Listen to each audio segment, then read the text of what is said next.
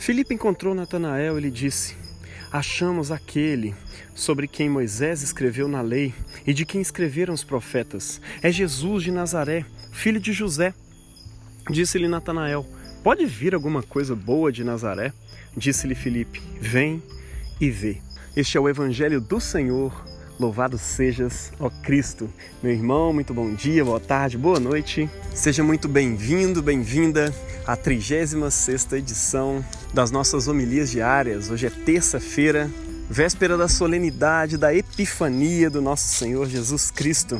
O dia em que celebraremos a manifestação pública do nosso Senhor. Se você parar para notar, desde o início do nosso calendário litúrgico, lá em dezembro, no primeiro dia do advento, até o dia de hoje, nós encontramos o nosso Senhor agindo nos bastidores. Refletimos sobre profecias acerca de Jesus e depois sobre a chegada de Jesus nesse mundo, mas é uma chegada ainda nos bastidores, não é uma chegada pública.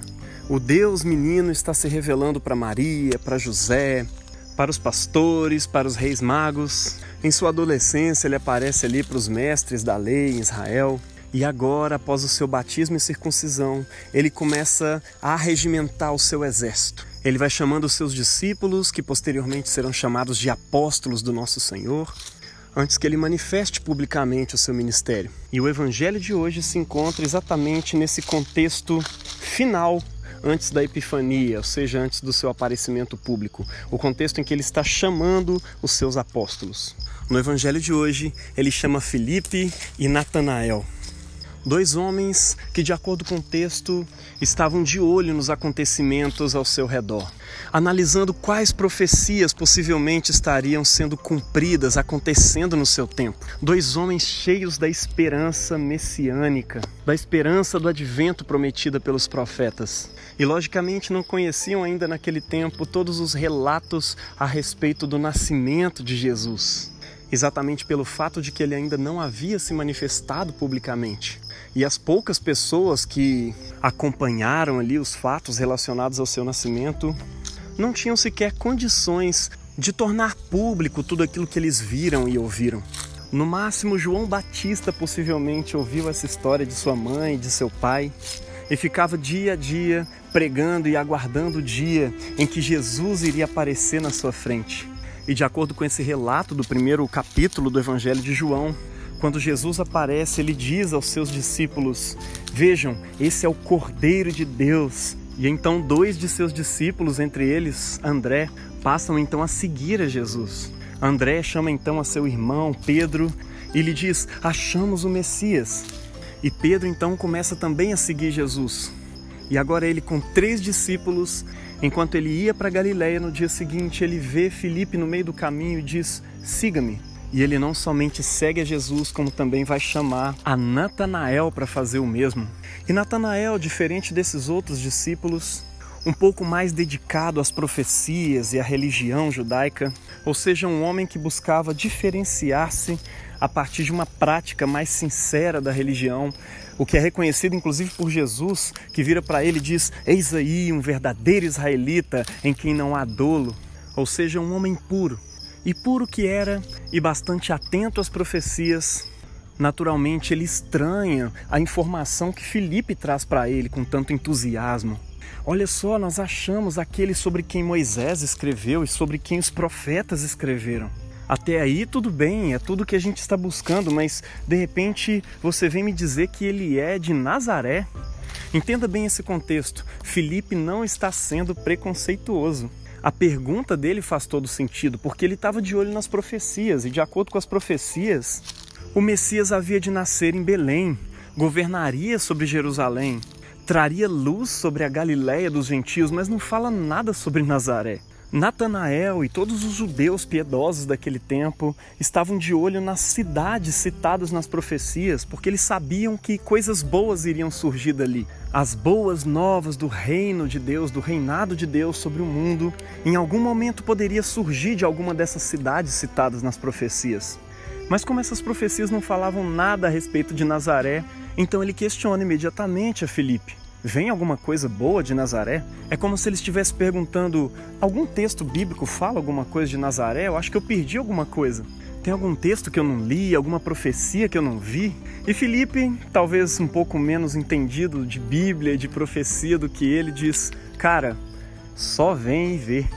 E então ele vem até Jesus e Jesus revela para ele coisas que somente ele sabia. E imediatamente ele reconhece: Tu és o Filho de Deus, Tu és o Rei que a gente espera que governe sobre Israel. E então Jesus vira para ele e diz: porque eu disse que eu te vi debaixo da figueira, você crê? Coisas muito maiores do que estas você verá. Na verdade, na verdade, eu vos digo que daqui em diante vereis o céu aberto e os anjos de Deus subirem e descerem sobre o Filho do Homem. Veja que Jesus está aqui retomando um evento importantíssimo que havia acontecido anos e anos atrás com Jacó, um dos patriarcas da nação de Israel quando em um lugar, depois de uma caminhada longa, ele se deita, usa uma pedra de travesseiro e de repente ele tem uma visão, onde sobre aquele lugar em que ele estava, anjos de Deus subiam e desciam como por uma escada, unindo naquele lugar céu e terra. Jacó imediatamente se levanta e diz: O Senhor, Yahvé, está aqui e eu não sabia. Quão temível é esse lugar! Certamente ele não é outro senão a casa de Deus, o lugar do encontro entre o céu e a terra. Eis que encontrei a porta dos céus. Por isso aquele lugar começa a ser nomeado a partir dali como Betel, ou Bet-El, ou seja, casa de Elohim, casa de Deus.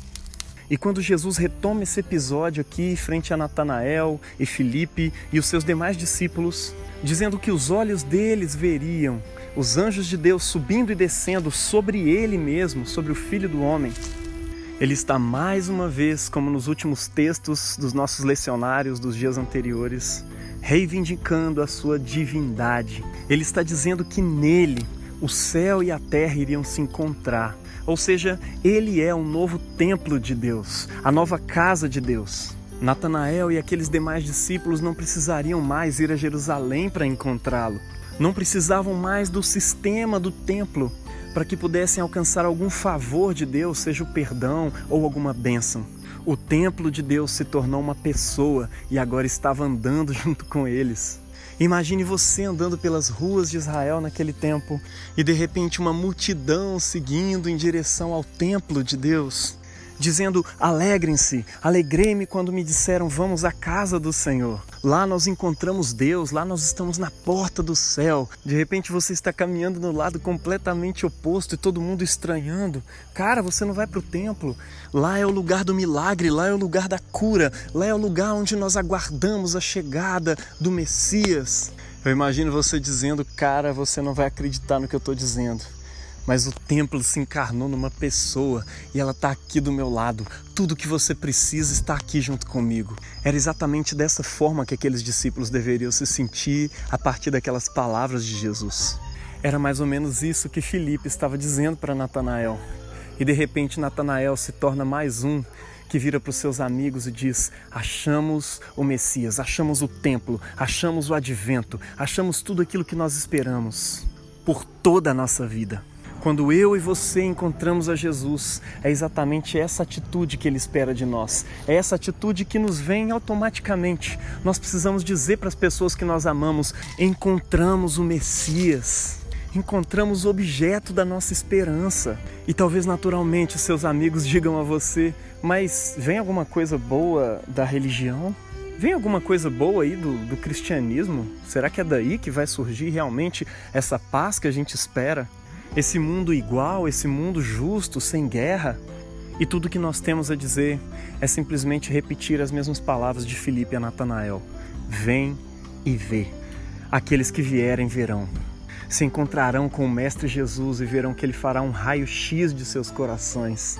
Não tenha medo, o seu trabalho é somente testemunhar e deixe o resto com Jesus, porque ele vai fazer, ele vai surpreender as pessoas. Simplesmente diga: vem e veja. Deus abençoe você na prática desse testemunho. Em nome do Pai e do Filho e do Espírito Santo. Amém.